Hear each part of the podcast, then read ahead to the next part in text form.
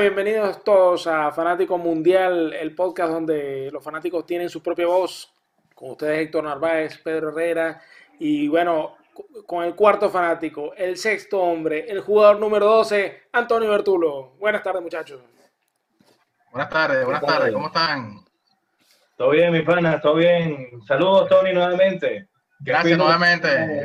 Gracias por la invitación, Gabriel, Héctor, Pedro, un abrazo. Gracias, gracias. Unos saludos. Es así, hoy, Sí, vale. hoy bueno, tenemos un- una agenda basada mucho en, en béisbol, con- eh, tocando el fantasy béisbol. Vamos a hablar de lo que es el bueno, el malo y el feo de las posiciones del cuadro. Catcher, primera base, segunda, tercera y shortstop. Y luego haremos nuestros tradicionales pronósticos para los partidos de, de vuelta de la UEFA Champions League de esta semana, si el coronavirus lo permite. Sí, Así queda así. que, Así es. bueno, podemos empezar con la posición de catcher. Este, y Dale. bueno, eh, vamos a darle al invitado, ¿no? La, la palabra. Eh, la palabra. Ok, está bien. Bueno, vamos a empezar entonces con, con el puesto de catcher. Eh, bueno, voy a empezar con, con el, digamos, el, el seguro. eh, que bueno, para mí es JT Real Muto, ¿no? El, el- el, digamos, el fijo, el mejor, el mejor en su posición, una, un catcher que te impulsa 83 carreras, te batea para un averaje bastante bueno de 275, 25 honrones y de paso se robó nueve bases. Me parece que es como la, el, el, el mejor catcher. Sí he visto en algunos mock que creo que lo toman como un poco antes de tiempo, pero sin duda cuando piensas en catcher, el primer catcher que tienes que tomar para mí es Real Muto, ¿no? Ok. Eh, ¿Qué ronda tú lo tomarías, Tony? Mira, no sé, he, vi- he visto gente que lo agarra en la ronda 6. Yo me esperaría un par de rondas más, por lo menos. Este, Sí, sí, yo me esperaría un par de rondas más, porque, o sea, no sé, yo, si llegas a perder a Real Muto, me parece que, bueno, a ver, eh, hay unos catchers con, los que yo- con los que yo eh, me quiero como, digamos, arriesgar, ¿ok? En esta temporada. Este, si bien, ok, Real, Real Muto es una opción segura para la receptoría, yo preferiría eh, fortalecer otras posiciones y jugármelas con otros catchers. Mi opinión personal, mi sí, estrategia. ¿no? yo estoy de acuerdo. Yo estoy de acuerdo con eso. mi, mi estrategia. Eh, vamos con el, con el que me parece que, no sé si queréis ir primero con el feo o con el, o con el huyele. No, no, vamos, vamos con el feo. Bueno, yo pienso que el, el, feo, para han- explicarle un poco a la gente, ¿no? Es el sleeper, Sí. ¿no? El, el que puede Sí, sorprendernos a todos, ¿no? ese Sí, catcher yo- que, que, que tal vez yo tú no creo- estás pensando en, tú no estás pensando en, en- en tomarlo, eh, o mucha gente lo va a subestimar, pero te puede rendir muy buenos dividendos, ¿no? Yo me voy Sí. a quedar con el primo de Héctor, Omar Narváez. Eh, este es un catcher que, bueno, está rankeado más de 10 dentro de los catchers, pero bueno, es un tipo que el año pasado botó 22 honrones, bateó para 278 y va a estar en un, en un campo interesante como Milwaukee. Yo creo que, que Narváez puede ser ese, ese catcher que en la ronda, por ahí hace la- en los late rounds, que te esté faltando un catcher, podrías pensar en Narváez con, con- con tranquilidad, ¿no? Y eh, el Úyele para mí es Gary Sánchez. Es una persona que en los últimos dos años ha estado plagado de lesiones, el averaje es extremadamente malo, eh, 232 el año pasado, menos de 200 en el 2018, 180 y algo batió. Me parece que lo único que te aporta son honrones y sabemos que, mira, el, el honrones es lo que más te ofrece, eh, digamos, el fantasy. O sea, honrones puedes conseguir por todos lados. Sí, Y para mí ese es el Uyel en la receptoría de Gary Sánchez. sí, sí. Excelente. Tú, Gabriel, ¿quieres, ¿quieres ir tú o vamos con Ken? Aprovechando que lo tenemos acá. Vale, Ken. Pedro, Sí, bueno, este, estoy de acuerdo con, con Tony de que Real Muto es el, el dato seguro, ¿no? En, en la receptoría este año. Eh, creo que Real Muto, sin duda alguna, mira, te, te da buenos averajes, prácticamente está proyectado para que meta alrededor de más de 25 honrones. Eh, y aparte de eso, te puede, un catcher que te puede robar bases, ¿no? Te puede robar entre 8 y 10 bases. Realmente, yo creo que Real Muto es la apuesta segura. Eh, sin embargo, bueno, ahí tenía muchas dudas un poco con, con Yasmani Grandal, ¿no? Este, porque yo creo que esa inserción en Chicago este, mm, lo puede hacer inclusive eh, la apuesta más segura de Ketchup, ¿no? Este, cuidado con eso. Este, yo creo que, que, que, que Grandal este año eh, puede, puede ser eh, la gran sorpresa y puede posicionarse este año como el catcher número uno en las grandes ligas, más allá de Real Muto. Parece el seguro Real Muto, pero este, mi apuesta, revelación este año va a ser Grandal. Va a, tener un año excelente. y todo apuesta para, y, todo, y, y, todo realmente está dado, todas las condiciones están dadas para que Grandal en ese line-up un poco explosivo eh, Grandal sea una, una, pieza muy, pero muy, muy particular, ¿no? Entonces, eh, cuidado, cuidado con Grandal. Este, le ha puesto casi rozando los 30 honrones, casi 80 empujadas. Y bueno, este, un batting average de 260. Yo creo que 260, 270. Cuidado con Yasmani Grandal este año. Y realmente no se vayan con este jugador este, este año para mí. Yo creo que eh, Mitch Harbour eh, va a tener dificultades este año. Eh, yo creo que fue una sorpresa lo que pasó el año pasado, más de 31 honrones en 311 veces al bate. yo creo que, que, que, no lo va a repetir Mitch Harbour, no lo agarren antes de la ronda 14-15. Si se van antes de la ronda 14-15 con Harbour, yo creo que van a sufrir un poquito. es un jugador que este año, si puede llegar a 20 honrones, entre 15 y 20 honrones y batiéndote 250 o 260. No se vayan con Mitch Harper este año. Ok. okay. Yo creo que, que Salvador Pérez este, probablemente tenga un valor bien, bien bajo este año. Para mí realmente es el sleeper de los catchers.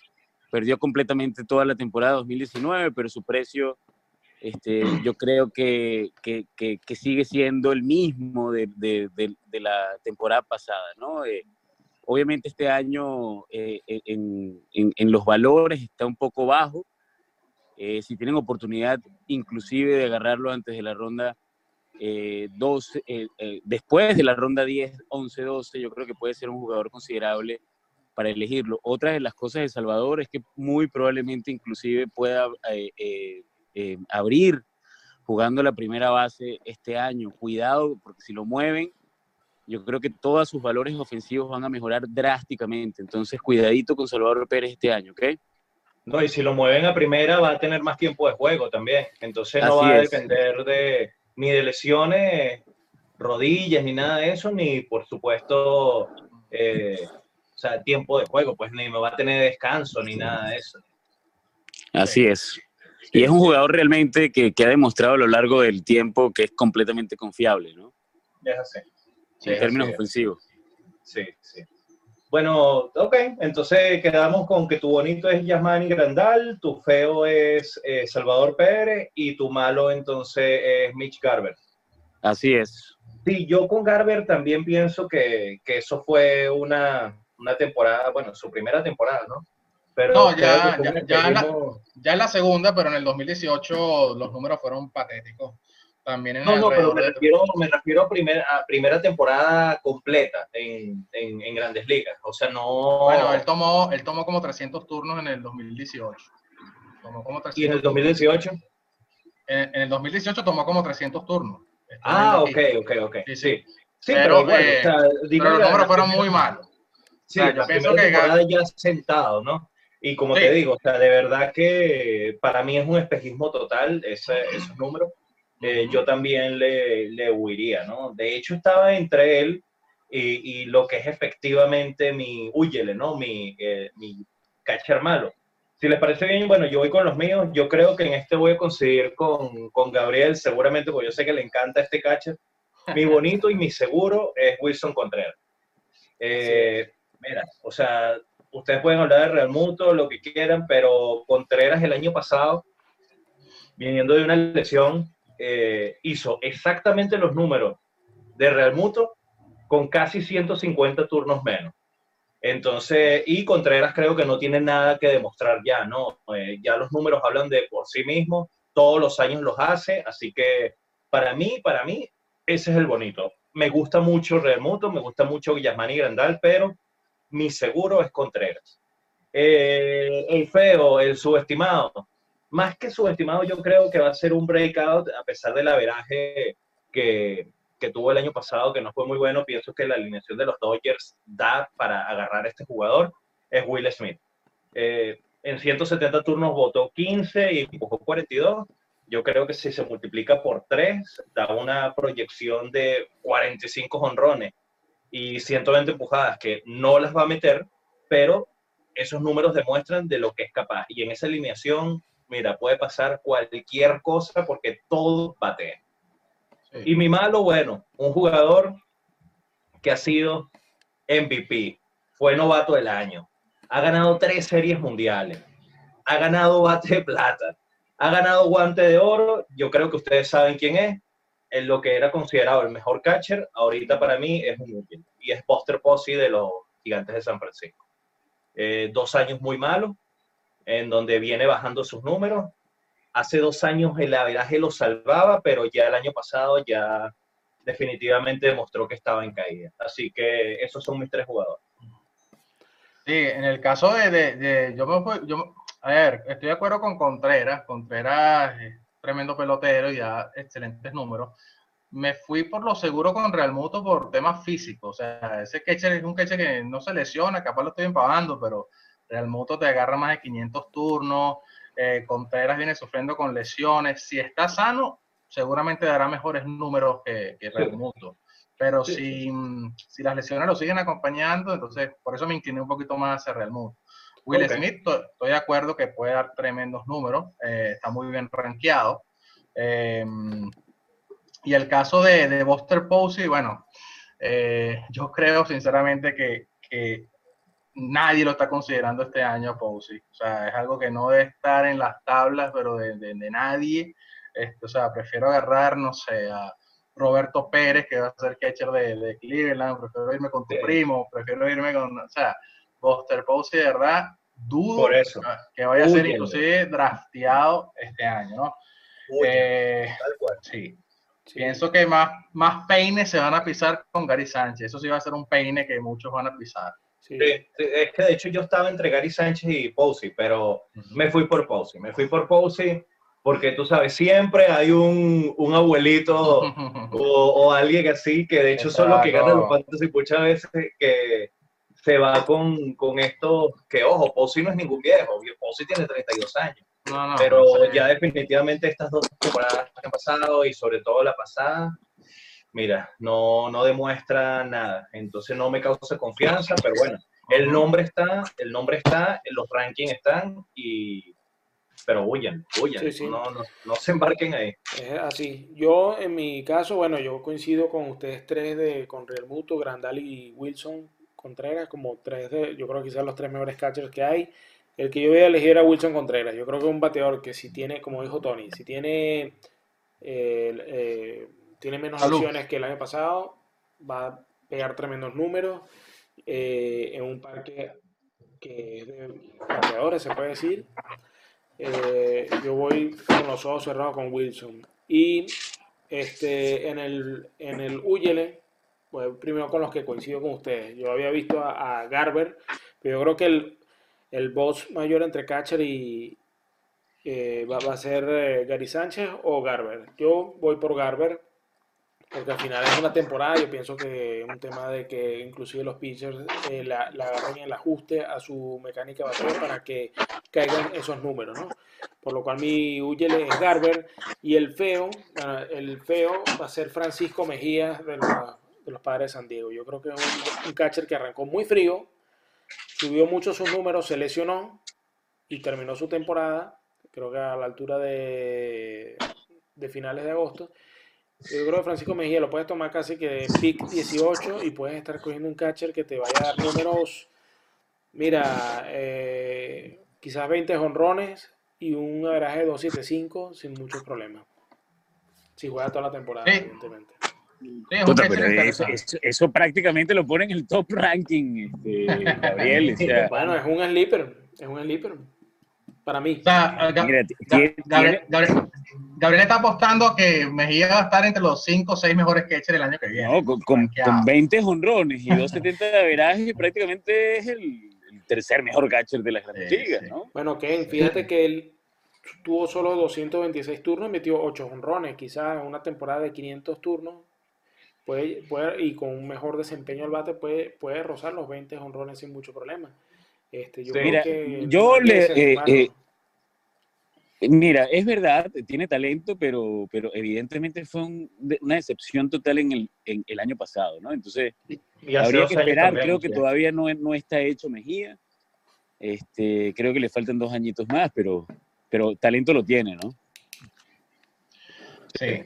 Yo sí les voy a confesar algo, muchachos. Yo no le tiro tan feo a Garber, se los digo. Este, no va a tener 30 honrones en 300 turnos como hizo este año, pero sí lo puede, puede hacerlo en 500 turnos. Y un catcher que al final te dé 30 honrones, te, te impulse entre 80 y 90 carreras, y te bate para 260, 265, me parece que, que mm, una vez que una vez que hayan tomado Real Muto, una vez que, o sea, yo tomo a Garber primero que a Gary Sánchez, con los ojos cerrados. Eh, una, vez que hayan, tomado Real Muto y a, mm, Grandal, yo podría empezar a pensar muy seriamente en Garber. Eh, ¿Te parece? Yo, yo no le tiro tan feo. Vamos a ver qué dice el, el final de la temporada, ¿no? Pero pienso que va a pienso que sí va a nuevamente superar los 30 honrones, pero no con 300 turnos, ¿no? No va a ser un ritmo tan, tan bestial como el de este año. Pero... Eh, eh, eh, Sánchez, mira, con un averaje de 200, este, te va a lanzar 30 honrones igualito. ¿no? Este, yo dudo que Harvard llegue, que Garber llegue inclusive a 17, 18 honrones este año. Depende de lo que tú quieras, ¿no? y, Harvard, bueno, a lo mejor te puede batar 260, 70, pero el tema de Gary Sánchez es que si lo agarras, lo agarras, ah, tú sabes para qué lo vas a agarrar. Y es para jonrones, porque para lo, para lo, demás no sirve para nada. Por eso. Y Carver no te da la seguridad de nada. No, exacto.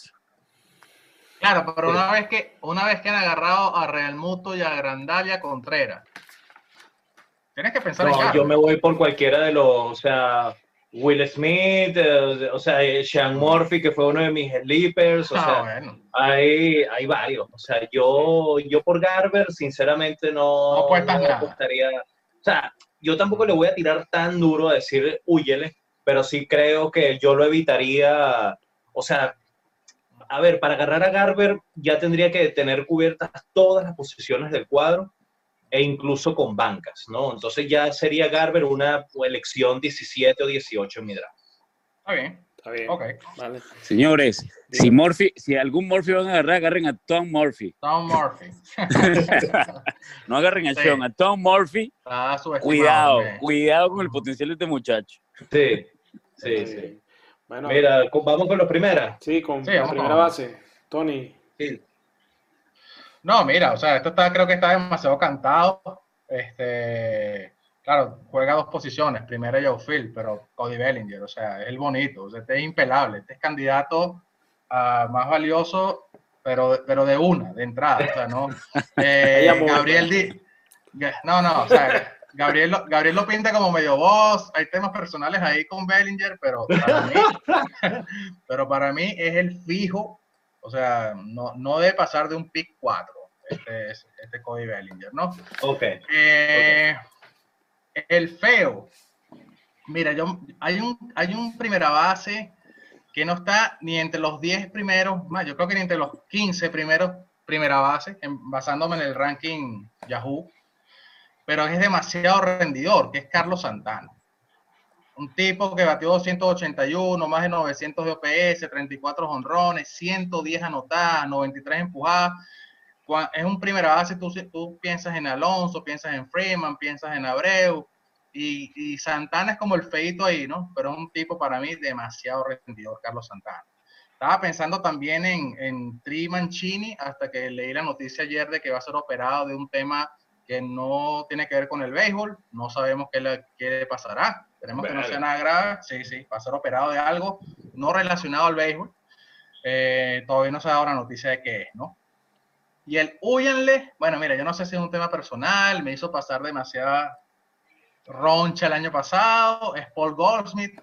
me decepcionó demasiado el año pasado, batió 260, un tipo que mm, sí, dio 34 honrones, ni siquiera llegó a la cena anotada ni a la cena empujada.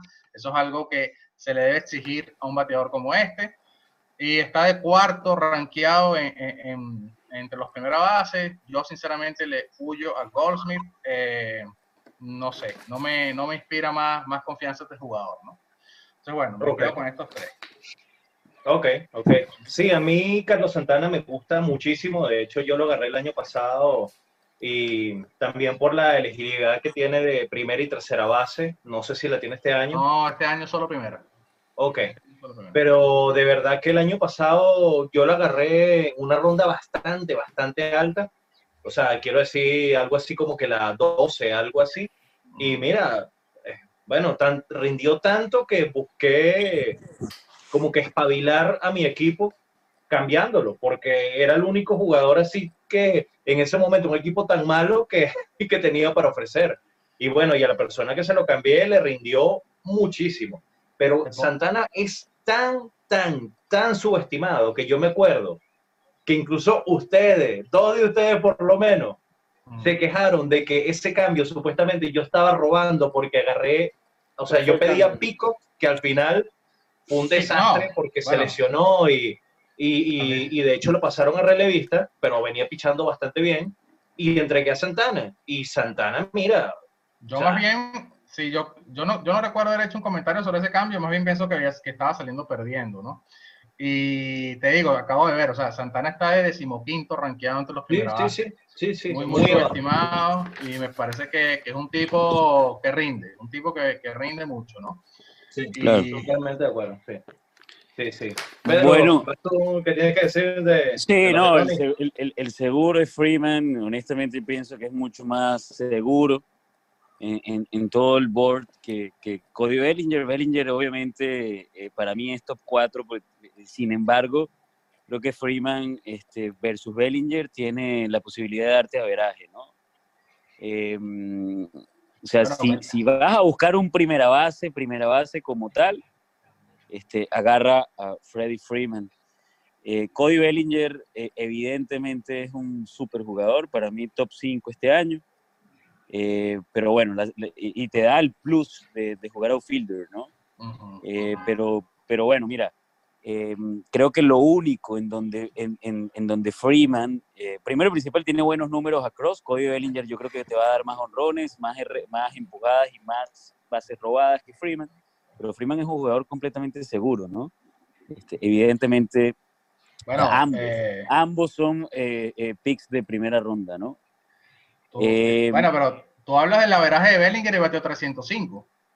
Sí, pero el año antepasado, 305 305, pero teniendo obviamente un, un de verdad, verdad un caluroso eh, eh, eh, primeros dos meses. Sí, abril y mayo. de mm. resto fue el Y, y después bajó fuertemente. Entonces, hay que tener cuidado. Sin embargo, uno de los grandes problemas que tenía Bellinger, mira, batió en abril 431 y en mayo 319, Tony, ¿no?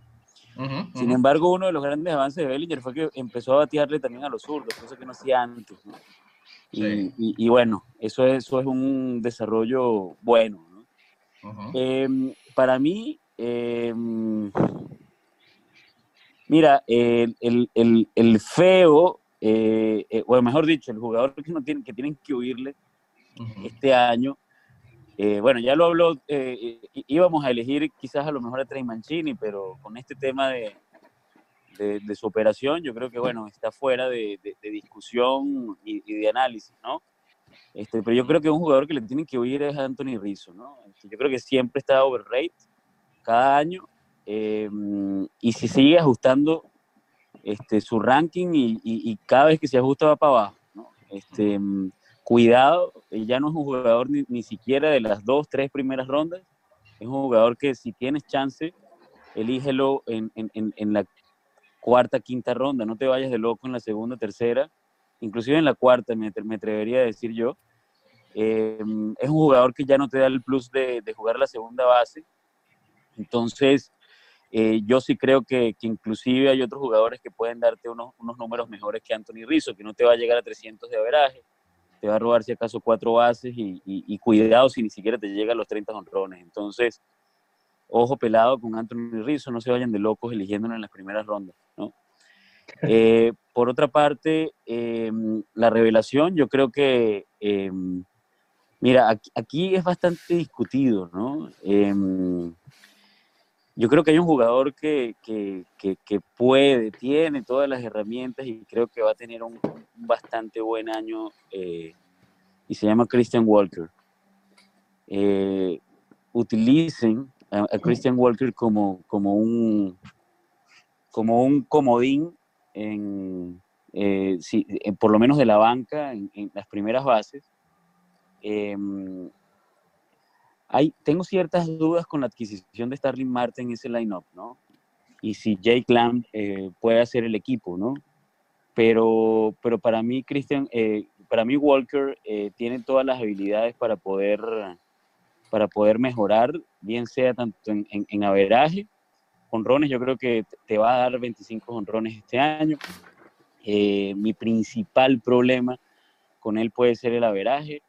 Eh, creo que te va a robar más bases. Este año te va a llegar a 10 bases robadas, 28 millones y alrededor de 80, 80, 90 carreras empujadas. Yo creo que Christian Walker es un jugador que pueden tener en la mira y puede servirte como eh, sustituto en, en, algún momento del lineup. Sí, una buena banca. Una buena banca, Walker. Eh, sí. El tema de Rizzo, bueno, no, eh, no, no, Héctor, adelante con tu. No, no, sí, sí, eh, eh Rizzo, efectivamente, yo también lo estaba pensando en, ponerlo como en el Huyele, eh, pero, pero no, me fui por, por otro. Y bueno, y Christian Walker, tal cual. a mí lo que no me termina de convencer es eso, pues, tiempo de juego, o sea, que no ha sido tan contundente, pero también el talento lo tiene, pues, o sea, como tú dijiste con Mejía, entonces, pues, y bueno, y Arizona es un equipo que tampoco me termina de convencer, entonces, sabes, no, no veo bates que le, lo protejan, porque también Escobar lo veo como un boss este año, al igual que Pedro, entonces, vamos a ver, vamos a ver qué pasa, pero sin embargo, o sea, el nombre está, el talento lo tiene y creo que, que puede dar buenos números. Pues, o sea, me parece un, un jugador chévere, o sea, para elegirlo también en rondas late rounds y, para tenerlo pues, como, como banca. ¿Cuáles son los tuyos, Héctor? Mira, no, yo definitivamente estoy de acuerdo con, con Freeman, ahí coincidimos. Eh, Freeman todos los años, todos, todos, o sea, es impresionante, tiene números de MVP. Eh, para mí, yo incluso lo tomo por encima de Bellinger en cualquier ronda, o sea, en cualquier pick, quiero decir. Eh, no creo que hay más nada que decir, pues Freeman, incluso a mí me hubiese gustado ponerlo como feo, porque por alguna razón Freeman nunca es primera ronda. O sea, es, no, no, no. El año pasado, no, no, no, no, hay, no, no, pero tampoco es, tampoco, Tampoco no, subestimado no, Freeman. No, pero sino que, ¿sabes? O sea, siempre es como que se prefieren agarrar a dos o tres a primera base antes que a Freeman. Entonces, bueno, pero yo lo pongo, yo estoy de acuerdo contigo, para mí es el mejor primera base. Que no joda, mira, te pueden desmantelar Atlanta como lo han hecho y ese va a seguir rindiendo, botándote, ¿sabes? Tus 35 honrones y empujándote tus 120 carreras y bueno, y bateando por encima de, de o sea, o por lo menos alrededor de los 300, ¿no? Eh, mi jugador, estos que están subvaluados, ¿no? O sea, underrated, eh, también por una cuestión de equipo, eh, es Matt Olson, jugador que también te va a dar seguramente los honrones y las carreras empujadas que necesitas. Yo lo agarraría por medianas, o sea, unas rondas medianas, ya de la 10, por ahí, pero es un jugador que año a año ha demostrado y también año a año ha crecido sus números. Entonces, y siempre están ahí, siempre te rinde. Y bueno, y el feo, el perdón, el malo, el huyele, coincido con Tony, es Goldschmidt. Eh, por las mismas razones que dijo Tony, eh, terminó muy bien, pero comenzó muy, muy, muy mal. Yo diría que de si dividimos la temporada en cuatro cuartos, tres cuartos fueron, pero horribles. Por lo tanto, esos números del año pasado fueron totalmente un espejismo porque al final logró maquillar un poquito. Y creo que, que esta temporada los cuatro cuartos van a ser malos. Así que huyanle a, a. Bien. Creo que, bueno, ahorita va a haber discusión, pero Goldschmidt es más seguro que el, que el querido de, de Gabriel. que Pita Alonso. ya sabemos que viene por ahí. Mira, Héctor, yo no estoy seguro. Yo creo que Olson va a ser muy apetecible en los drafts. No estoy seguro que, que, pase por feo, ¿viste? O sea, Olson es un no, yo, yo, me baso en, en años anteriores y, y, bueno, y por supuesto también que el, primer, primera base, yo creo que es uno de los mercados más saturados, abundantes, ¿no?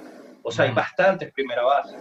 Eh, en el mercado que, que, te pueden rendir, no que te van a rendir, sino que te pueden rendir.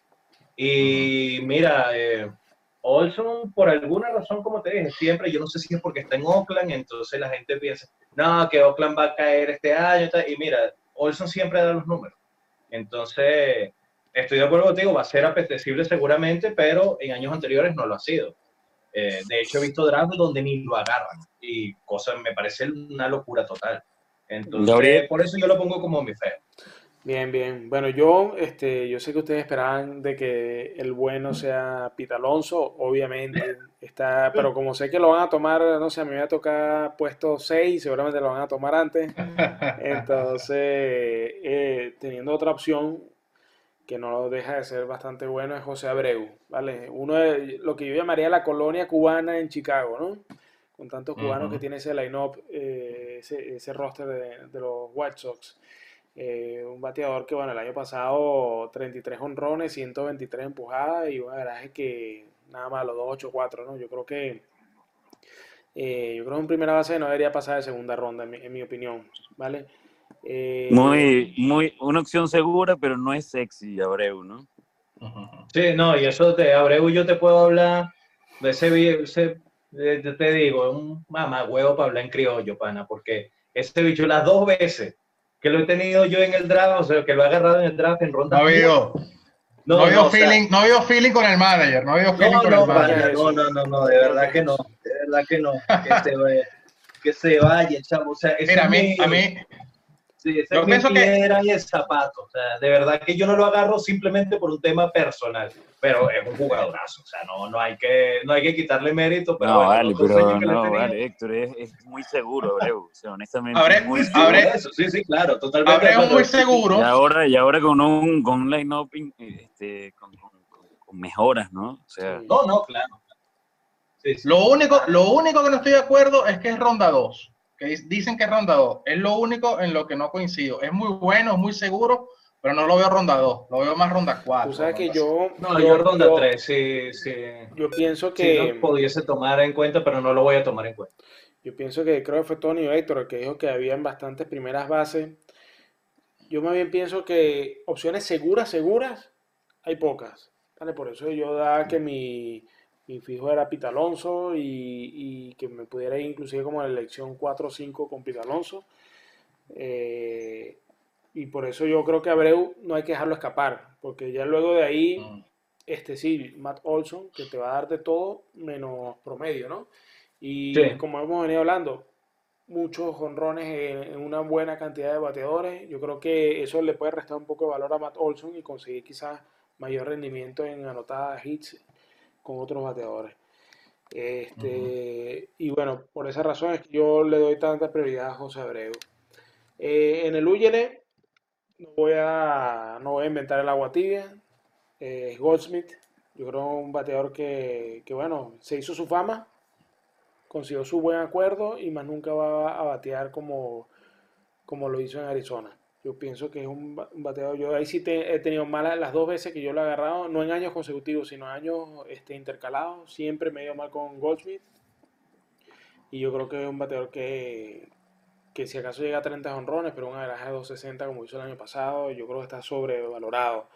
Y el feo, el feo me voy con Luke Boyd, que Yo creo que todavía puede tener oportunidades de, tener buenos números. El año pasado en 429 turnos, 20 honrones. En Yankee Stadium tiene todavía, eh, eh, es un parque para bateadores, es un pelotero joven con oportunidades de mejorar. Yo creo que para agarrarlo en rondas medianas o al final, tiene, si se te escaparon los, los peces gordos de la primera base y prefieres enfocarte en el resto de las posiciones, yo creo que Boyd puede ser un, un comodín que puedes usar para, para no quedarte tan fallo. Sí. Yo fíjate con Boyd, eh, y es algo que vi el año pasado, y es mi problema, aunque este año por lo menos va a comenzar eh, de esta manera, él va a depender mucho de ser como que la estrella de ese line-up, ¿no? Eh, por supuesto, bueno, respetando a, a Gleyber, que me parece un monstruo eh, con toda, o sea, el sentido de la palabra, pero fíjate que Boyd, eh, cuando mejor rindió, fue cuando no tenía ni a George ni a Stanton en el line-up. bueno, con Stanton no le dio mucho tiempo de tenerlo, ¿no? Pero pero este año va a comenzar exactamente igual, tanto George como, como Stanton no van a comenzar en el line-up de los Yankees y creo que esa es la oportunidad de oro para Boyd y brillar. Entonces, estoy de acuerdo contigo, pero creo que tiene ese problemita, ¿no? De que esa sobresaturación de bates en, los Yankees creo que le afectó y por eso como que bajó el ritmo el año pasado, pero comenzó muy, muy, muy bien hasta que, bueno, llegaron estos, los caballos, entre comillas, y, hicieron como que bajar un poquito el rendimiento, sobre todo en el averaje y, bueno, en el ritmo de jonrones que al principio fue bárbaro. Con los otros dos estoy totalmente de acuerdo contigo. Perfecto. Bueno, vamos con los segundos entonces. Así es, Tony, dale, dale duro y pues. Bueno, el, el, fijo, el bonito, eh, el seguro, lo acaba de mencionar Héctor Gleyber. Ever Torres, bueno, ya el año pasado demostró 38 honrones, 96 anotadas, 90 impulsadas, 278 de averaje, 872 PS. Creo que inclusive este año va a mejorar esos números. Me parece que va a ser una super estrella Gleyber. Eh, el Puyele, a mí me parece que hay un segunda que está demasiado eh, sobrevalorado. Está de tercero en el ranking Yahoo, que es José Alvis. Eh, el año pasado sí, tuvo una buena temporada con 24 honrones, 295 de averaje. Pienso que sus números van a caer más o menos parecido con en el 2018 que batió 260 y tuvo números mucho más bajos. Creo que Ozzy Alvis no es tercer lugar en, entre los segundas bases, me parece que hay muchos que lo superan y no se vayan de locos con Alvis en rondas muy tempranas, ¿no? Eh, si lo ven pagando por ahí en unas rondas intermedias, puede ser, pero hay gente que se va muy temprano con él y no me cuadra para nada esta selección. Y como el feo, como el subestimado, bueno, yo me quedo con el que di de Sleeper en el, capítulo pasado, que es Tommy Edman, ¿no? Me parece que sí va a tener garantizada su, su titularidad, juega tres posiciones, de hecho estaba pensando si ponerlo como feo en la segunda o en la tercera, al final me incliné por la segunda, ya di mis razones en el capítulo pasado, un tipo que roba base, un tipo que te va a anotar muchas carreras, te va a bater para promedio, y bueno, es, el, el, el, feo para mí en esta posición, Tommy Ok. bueno, este, para mí eh, eh, eh, el seguro sería José Altuve, independientemente de lo que pase con Houston, eso ya va a, a, a ser curado. quedará la cicatriz, pero bueno, hay que seguir jugando béisbol y dejarse de tonterías. Y yo creo que Altuve obviamente quizás a lo mejor las bases robadas las va a seguir bajando. Em, mira, pero una carrera de 315 de averaje en, toda su carrera, este, con un poquito más de poder que, que, lo redescubrió el año pasado, yo creo que él tuve sin duda alguna, muy, pero muy, muy, muy, muy, muy por encima de Ozzy Alves, de Gleyber, de Kettel, de, de Villar. O sea, fuera de, de, toda esta tontería que está ocurriendo, la opción más segura es José Altuve. Digan lo que digan, no, no hay otra. Em, la revelación este año en la segunda base, bueno, yo no sé si revelación, pero, pero si lo ven un poco pagando eh, en, buenas rondas de draft, yo creo que Max Monsi te da una, una, una mira, back to back de, de, temporadas con más de 35 honrones. Este, si está disponible en la ronda 6, 7, agarren a Max Monsi. Primera, segunda, tercera, te lo da Max Monsi. Eh, esperemos, obviamente, que mejore un poco el batting average. Eh, ahí es donde justamente tiene que, estar su desarrollo. Eh, pero mira, él sigue manejando más de 100 carreras empujadas. es un jugador inclusive que agarra muchos boletos, ¿no? Entonces, mira, Max Monsi te va a dar buenos números y aparte de eso tiene eh, garantizado eh, su puesto en el line-up. Y bueno, ya lo había comentado previamente, Eduardo Escobar, yo creo que, que ni se cansen ni se, ni se embarquen con este jugador. Eh, es, es, más probable que Escobar no este año, si acaso, alcance los 20 honrones y retorne a esos numeritos normales, ¿no? Entonces, Eduardo Escobar yo sí creo que, está sobrevalorado y lo del año pasado lamentablemente fue un, espejismo. Creo que va a retornar a los números normales, ¿no? Entonces, eh, cuidado con Eduardo Escobar, ¿no? Ok. Sí. Monsi a mí, a mí también me gusta muchísimo, o sea, en el puesto que lo pusiste, o sea, como, como el feo. Eh, creo que es la definición perfecta de lo que es nunca es tomado en cuenta ni siquiera en los mid rounds en, un draft.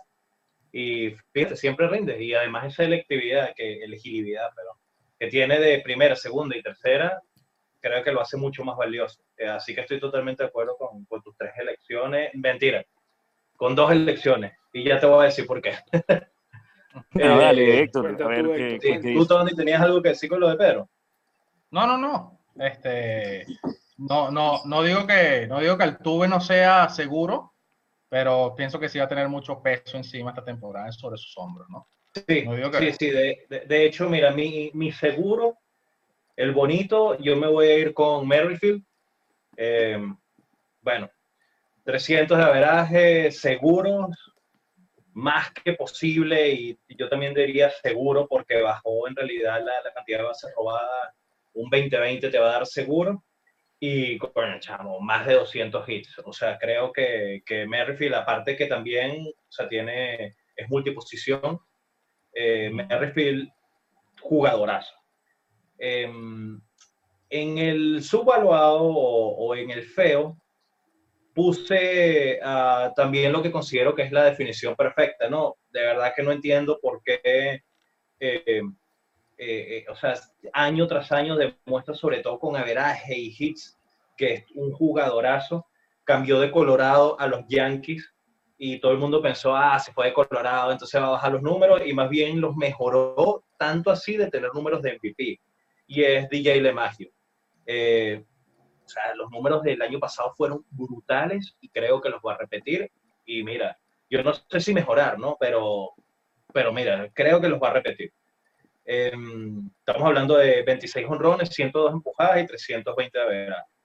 Y para mí el Uyele es Altuve, ¿ok? Si es Altuve, no por el hecho de que pienso que va a pestar, sino que creo que la gente se va a embarcar con la primera ronda o segunda ronda. Y yo, sinceramente, Altuve, creo que no lo tomaría en menos de la ronda 5. Eh, a, partir de la ronda 5, eso, eso, bueno, buen análisis, porque si todo el mundo piensa como tú, eh, si lo agarras en la ronda 3 o 4 va a ser el mejor, el mejor segunda base. Imagínate tú agarrar el mejor segunda base en la ronda quinta. sí, por eso, pero, perfecto, perfecto. No, bueno, perfecto, pues una elección ah, perfecta. ¿De esta ronda 5 o ronda 15? No, no, 5, 5. Ah, creo que, creo, que, creo que Pedro dijo 15. No, no, dijo, ah. dijo 5 o 4. O sea, si estaba en la ronda 4. No, pero o sea, yo como te digo, preferiría agarrar a Merrifield o LeMahieu antes que al tubo. Ok. No te los da nunca, pero bueno, este, lo discutimos. nunca pues. te los da. Para mí, ya no te roba base. El bonito es Gleyber. El bonito es Gleyber, este de broma. Gleyber, Gleyber es una superestrella. Sí, sí. Cuando juegue en primera será una superestrella. Mientras tanto no lo es. Ah, bueno. Gleyber. Al, tuve juega primera. Altuve juega en primera. Sí. No, vale, Gleyber, no se agacha. a Gleyber, pero no se agacha. Mil veces. Gleyber no se agacha. Vamos, Gabriel, vamos con tu interior de madera Bueno, eh, no, pero, Pedro, Pedro, pero para, para dejar claro, o sea, tú, ¿tú en qué ronda agarras al tuve? Ronda 1. Ronda 1. Sí. Ronda 1, sí. Pita Máximo ronda 2. Máximo ronda 2. Te voy pagando en la ronda 2 y agarro el tuve. Sí, va. Okay.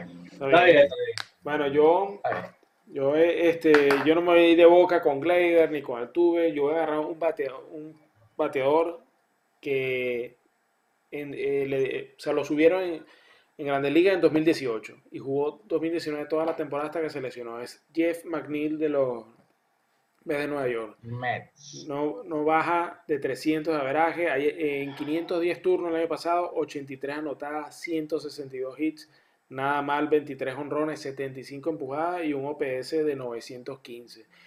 Aparte tiene multiposición, segunda, tercera, left y right. Yo creo que no hay que matarse en las primeras rondas por un segunda base cuando puedes coger a este bateador en séptima ronda tranquilamente. Por lo cual él es, el fijo en la segunda para mí. ¿no? Eh, el Bost, el Uyele, va a ser Jonathan Villar. 23 honrones el año pasado. Va a jugar ahora con los Marlins en un, parque más difícil para votarla. No es un bateador, aparte de eso, no es un bateador todavía establecido, por lo cual yo creo que este, no hay que comer por esos números del año pasado, ¿vale? Así que huyenle dentro de lo posible. Y el feo o el, sleeper, yo el, el, episodio pasado hablé de Caban ¿vale? Pero también hay otro jugador como para dar más opciones que juega con los Rockies de Colorado. McMahon, ¿vale? Eh, estoy aquí buscando mi, chuleta. este, sí, juega, juega tres posiciones. Juega tres posiciones, aparte de eso... Parque favorable. Un parque favorable, creo que para tener un averaje por debajo, creo que estuvo en 2.46, más o menos, estuvo 80 empujadas, es decir, un bateador rendidor sin necesidad de irte también en las primeras rondas con un, con segunda base eh, de altos quilates. Este, este bateador, con la, tal cual, con la cantidad de posiciones que juega en el fantasy, primera, segunda, tercera, creo que hasta juega outfield, este, te puede ayudar bastante a, a tenerlo como un comodín, en caso que, que lo quieras tener de, utility o, o, en la banca o inclusive de segunda base titular porque tiene para mejorar, apenas fue su primer año completo, así que eh, yo creo que no hay que perderle de, vista ¿no? a este bateador. Ok, ok, ok. Y vamos con... ¿Qué vamos con? Shortstop. Shortstop. Sí, vamos con los shorts.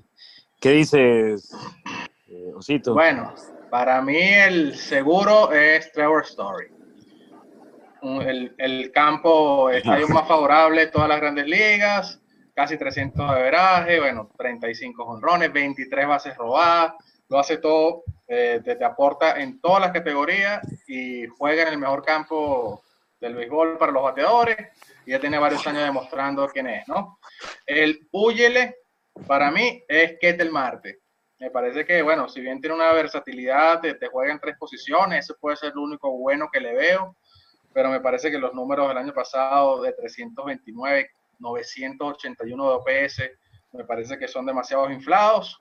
No creo que vaya a tener una, una temporada similar. Yo digo, no se embarquen con Ketel Marte.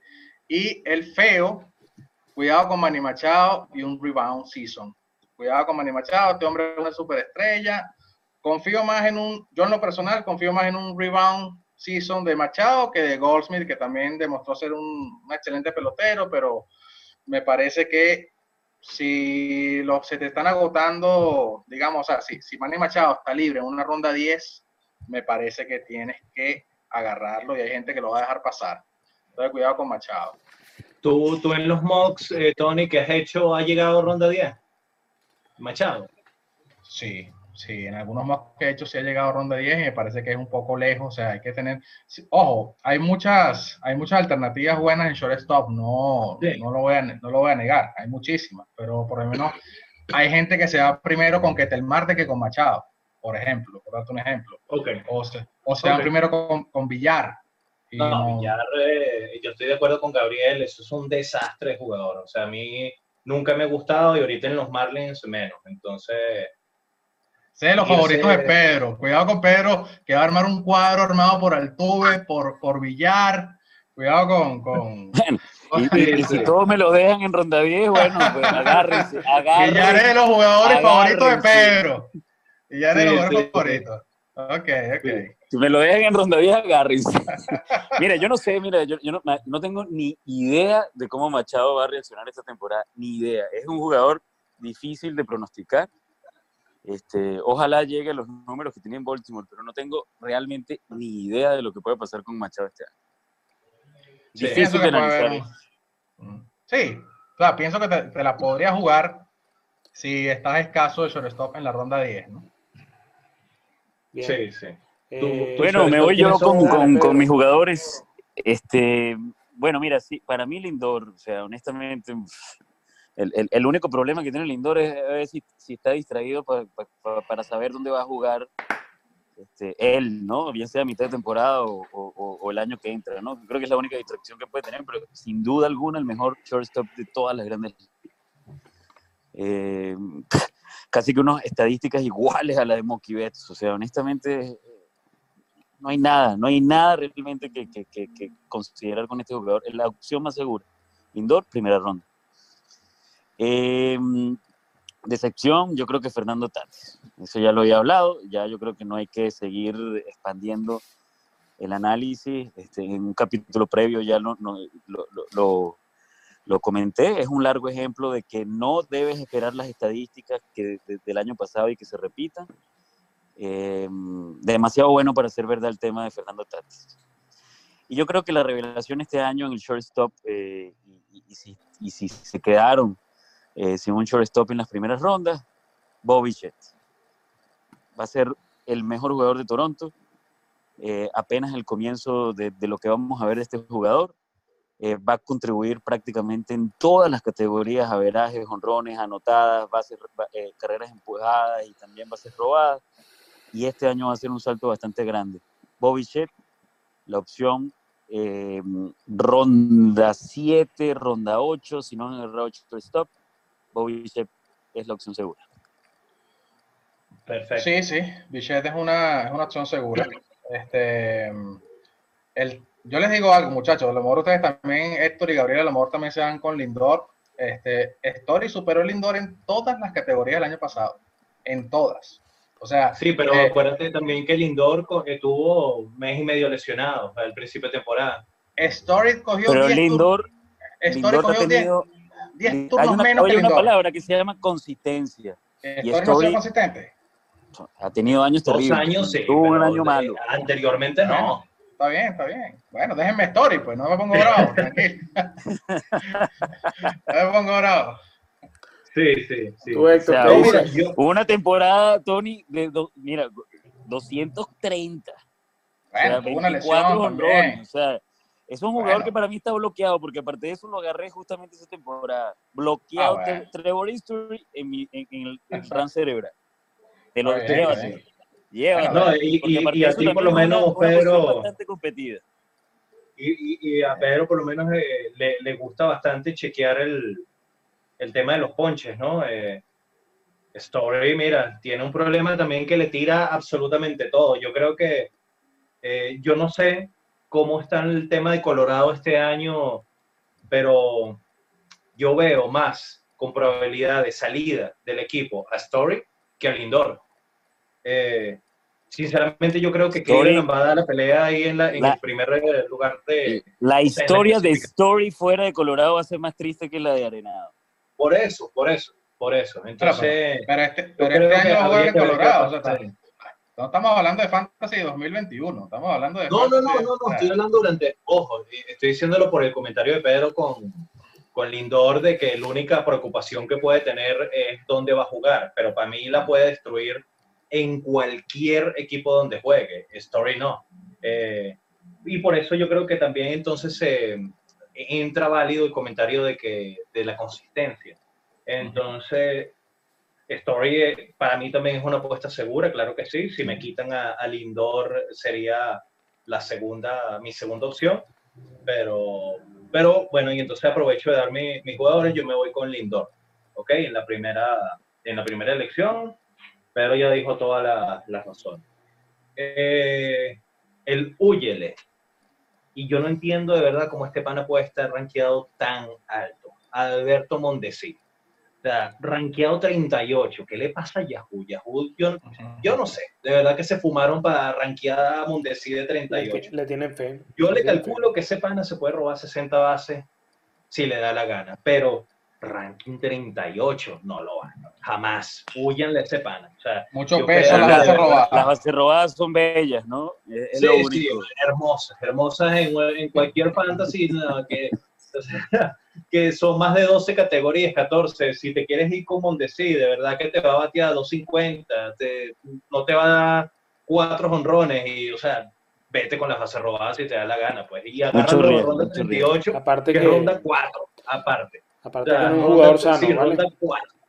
Tampoco ha sido consistente con la salud. Y... Sí, aparte, no, no, o sea... Ahorita, ahorita, ahorita está en day to day, ahorita, hoy. Bueno, ahí está. Y el ranking 10, 38. O sea, ronda 4, según Yahoo, ronda 4 ganamos un.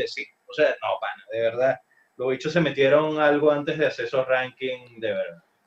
Y bueno, y la revelación, el feo, feo por ser novato en realidad, y y por jugar en Toronto, yo estoy de acuerdo completamente con Pedro, Bobby Chet, y para mí, para mí, sinceramente, le va a quitar el Roy, el, Rookie of the Year a Roberts, pero facilísimo. Yo creo que eh, Bichette, más que feo, es seguro. Es una apuesta, o sea, para mí la va a reventar también. Sí, yo, yo lo pongo como feo porque, bueno, es novato y, ¿sabes? Y siempre existe esa, esa, esa incertidumbre, ¿no? Esa incertidumbre de cuándo agarrarlo en un draft.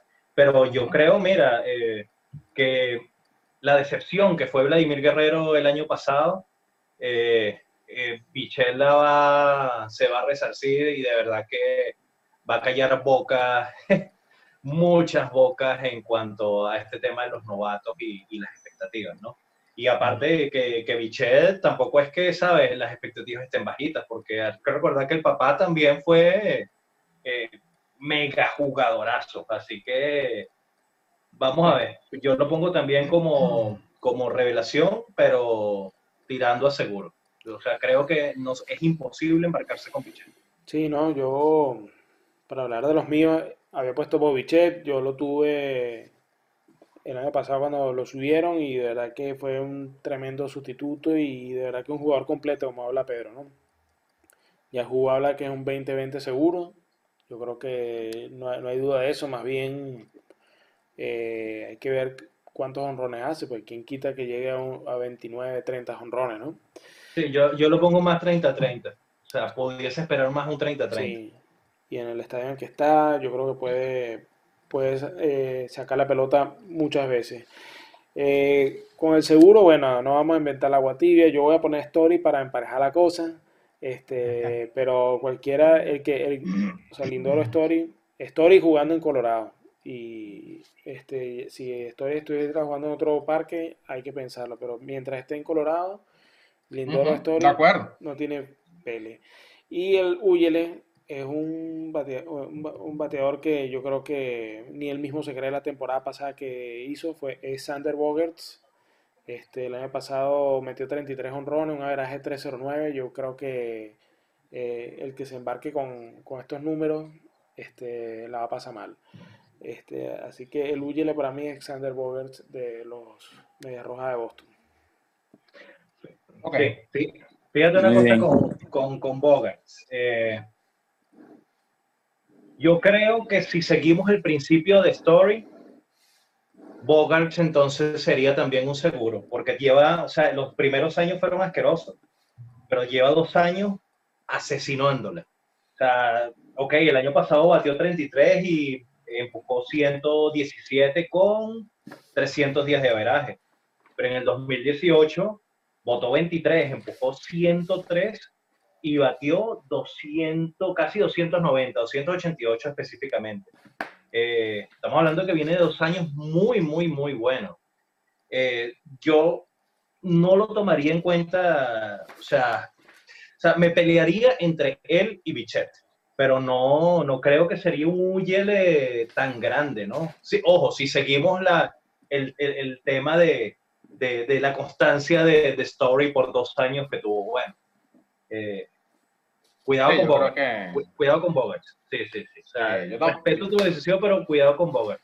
Sí, sí, sí. Yo también creo que, Bogart, eh, es, es, es, polémico ponerlo como el Uyele, pero bueno, este me parece que. Eh, no sé. El 2018, 2018 Boston era el super equipo. Eh, su breakout season fue el año pasado, pues realmente. Sí, y yo pienso que en 2018 Boston era el super equipo con muy protegido con JD Martínez, el mismo Mookie Betts, eh, y básicamente el año pasado lo mismo. Yo pienso que este, sin alguien que esté delante de él, le van a tener que, le van a lanzar eh, o sea, no, no, no, no va a tener tanta protección este año y puede que, que le cueste, ¿no? Eh, emparejar los números de, de, este año, ¿no? Sí, sí, sí, pues. Bueno, Vamos con las terceras bases. Sí. Bueno, yo, como el seguro, bueno, no estoy inventando el agua tibia, eh, no la reinado, superestrella, igual, o sea, al final al parecer se va a mantener en Colorado y va a poder seguir colocando los números que año a año ha colocado, ¿no? Excelente defensa, eh, de verdad que es un jugador súper completo, primera ronda pudiera decir que es tranquilamente, ¿no?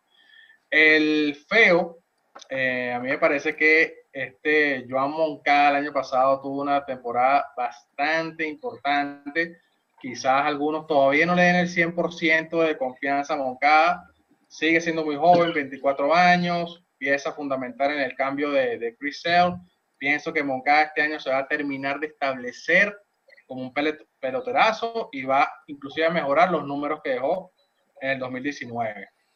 Y el Uyele estaba entre dos, pero me voy a ir con Chris Bryan. Me parece que Chris Bryan, eh, mira, apenas empujó 77 carreras el año pasado, 31 honrones que hoy en día, bueno, te los tira cualquiera, la verdad.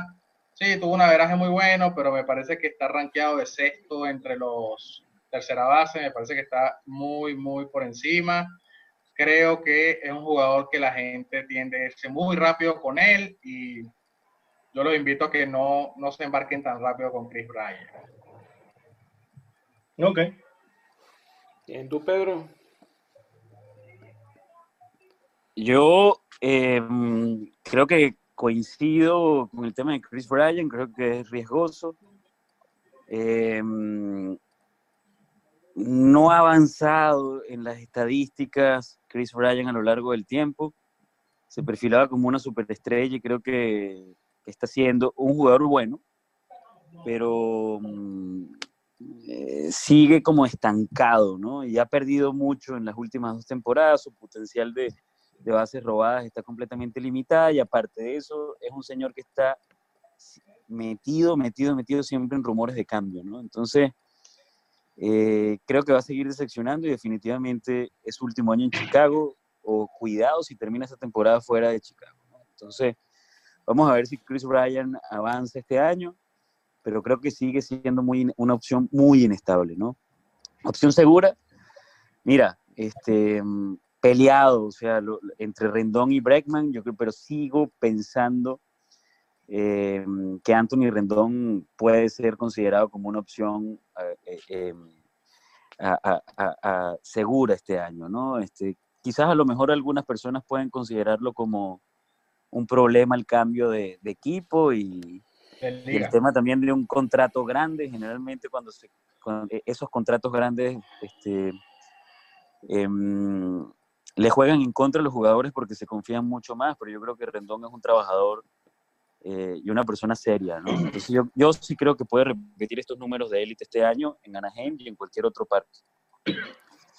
Y para mí, este, con quien yo creo que puede ser una sorpresa y, y, yo creo que espero que sea una sorpresa, es definitivamente el Vlad Jr.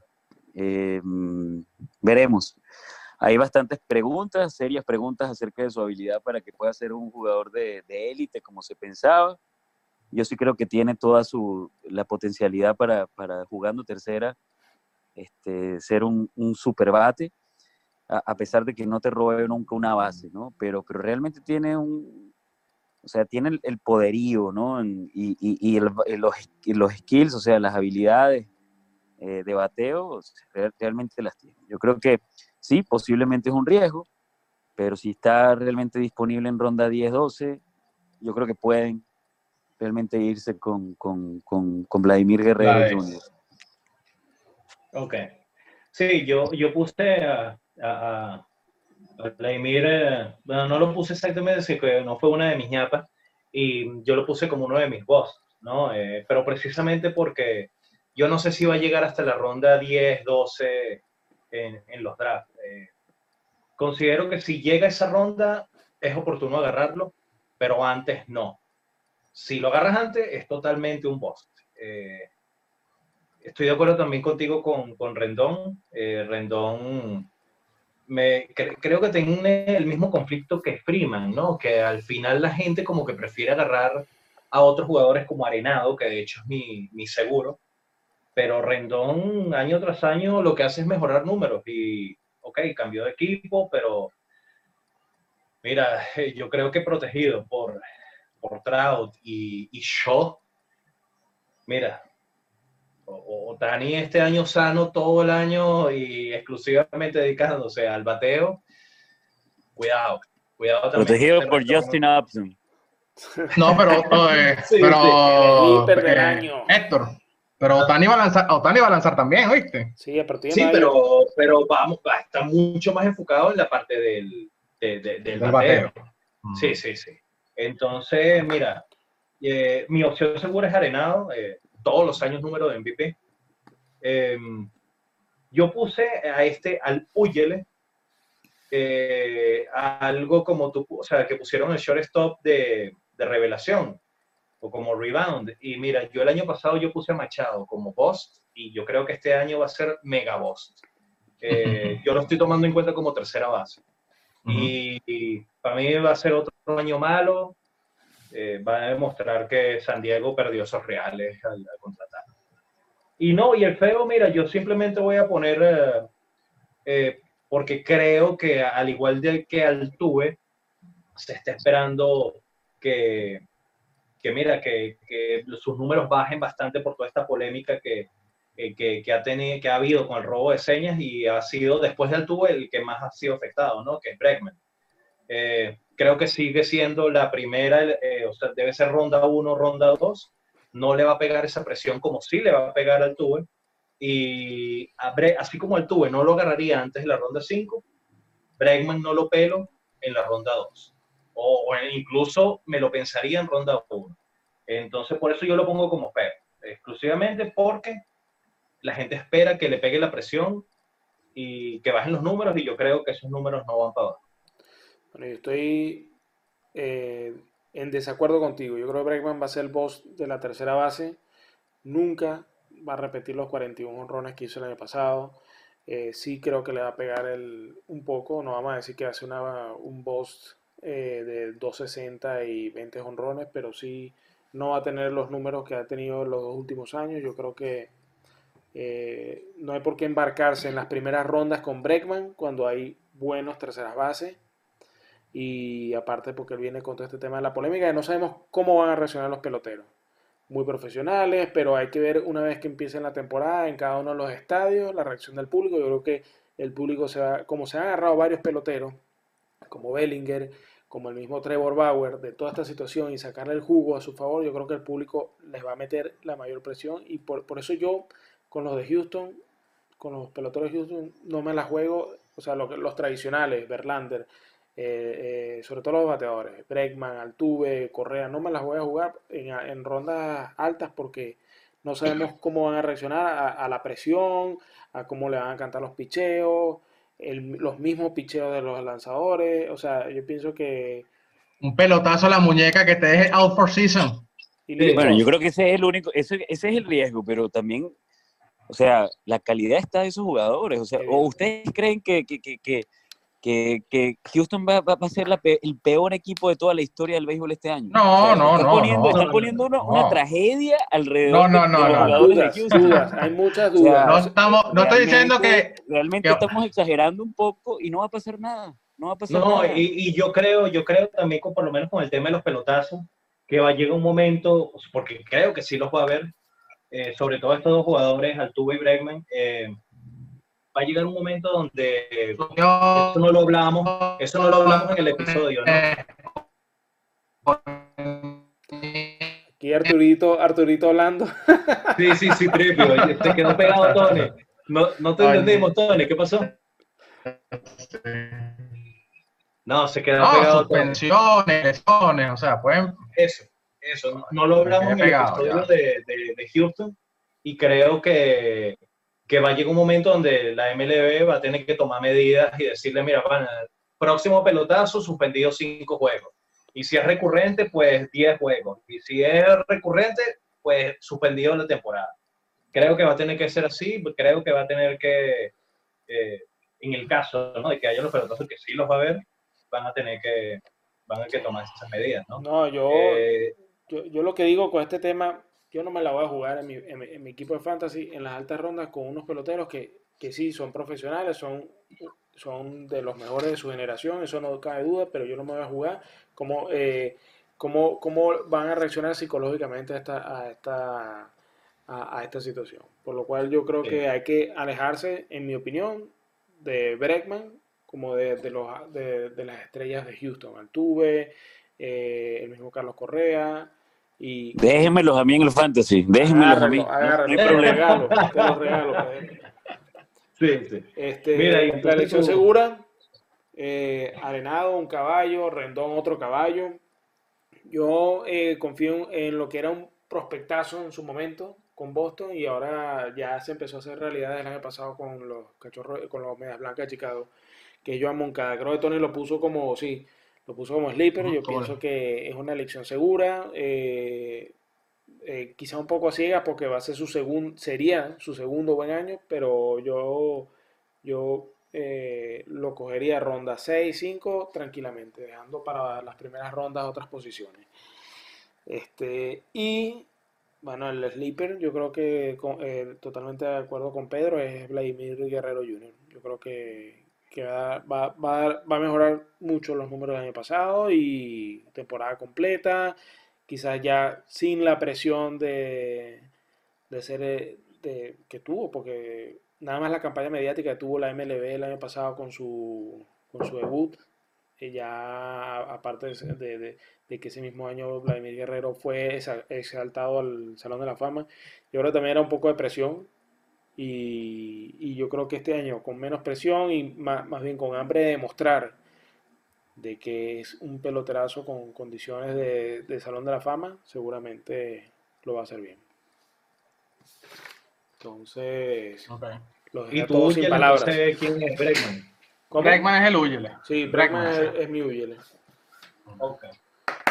Bien, bueno, luego de ver lo que es la primera parte de nuestro programa de, del bueno, el malo y el, y el feo en las posiciones del fantasy con las grandes ligas. Este, vamos a hablar un poco y rápidamente de los pronósticos de los partidos de vuelta de la Champions League de esta semana. Entonces, bueno, Pedro, ¿qué, eh, para ti, ¿cuáles son tus pronósticos?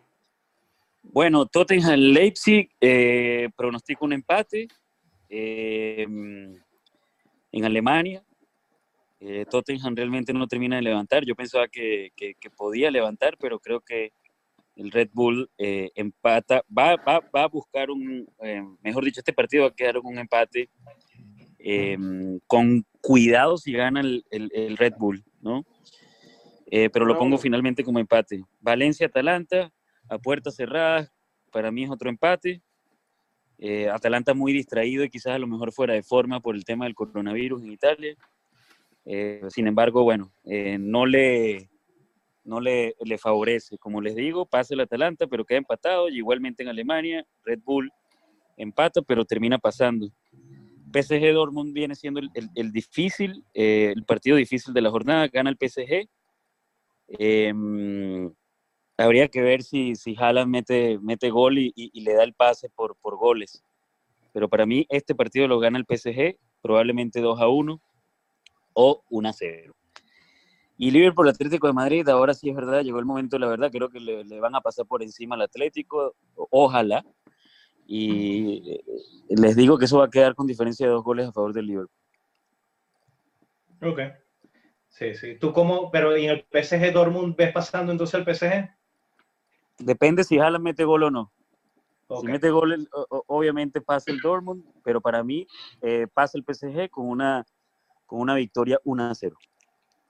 Ok, ok, ok. ¿Tú, Héctor? Bueno, yo me voy, al igual que, que Pedro con el Valencia Atalanta, un empate a dos. Creo que va a ser un partido de goles. Eh, con el Atalanta, como bien dijo Pedro, bastante, no tocado, sino como distraído ¿no? con este tema y sabiéndose que deberían tener la, la eliminatoria segura, ¿no? pero va a pasar el Atalanta empatando. Aquí sí creo que me la voy a jugar y creo que el Tottenham va a ganar 2 a 1. Eh, es lo que creo. Es lo que creo. Eh, me podrán decir loco, lo que quieran, pero creo que 2 a 1 gana el Tottenham y pasa. Eh, PSG Dortmund, creo que va a ser un empate en, en, el Parque de los Príncipes y va a pasar el, el Dortmund, un empate a 1, creo que va a ser pocos goles.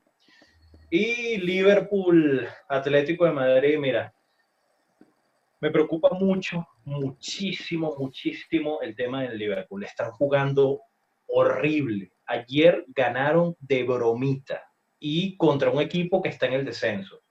El Bournemouth comenzó ganando y mira, eh, Robertson sacó una pelota de gol. O sea, ese partido de verdad, yo no sé cómo lo ganaron porque ni siquiera es que lo hubiesen empatado, sino que lo iban a perder pero yo creo que más por orgullo tengo que decir que va a ganar el Liverpool. También pienso que es por dos goles de diferencia y que va a ser 2 a 0. Eh, nada más por eso, por un tema de orgullo que no le puedo ir al Atlético de Madrid por su juego. No porque me caiga mal, sino porque no me gusta su juego. Y no me gusta el juego así. Al final, ¿cuánto qué estimas? ¿Qué, qué resultado? 2 a 0, 2 a 0, sí. Dos goles de diferencia, dos, pero creo que va a ser 2 a 0 porque no ha mostrado gol en los últimos juegos tampoco. Está bien. ¿Tú, Tony? Bueno, Leipzig-Tottenham, creo que se va a repetir el 1 a 0 a favor del Leipzig y va a terminar clasificando. Eh, Valencia-Atalanta, bueno, si el Valencia ya lo tenía difícil, a puertas cerradas, sin el apoyo de su público, si bien el Atalanta va a estar un poco disperso, pero va a ser un juego, sabemos la capacidad goleadora del Atalanta, este juego puede quedar, es más, yo veo ganando el Atalanta nuevamente tres goles a dos. El PSG Dortmund, eh, claro que sí, el juego más difícil de, de pronosticar.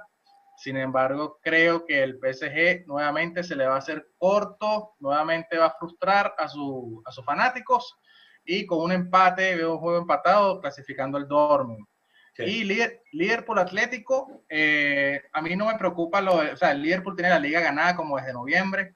El Liverpool está totalmente desconectado de su liga, relajado, tienen 80 mil puntos de ventaja, están enfocados en la Champions y pienso que el Atlético, al igual que el año pasado, no va a poder eh, aguantar la ventaja obtenida en casa.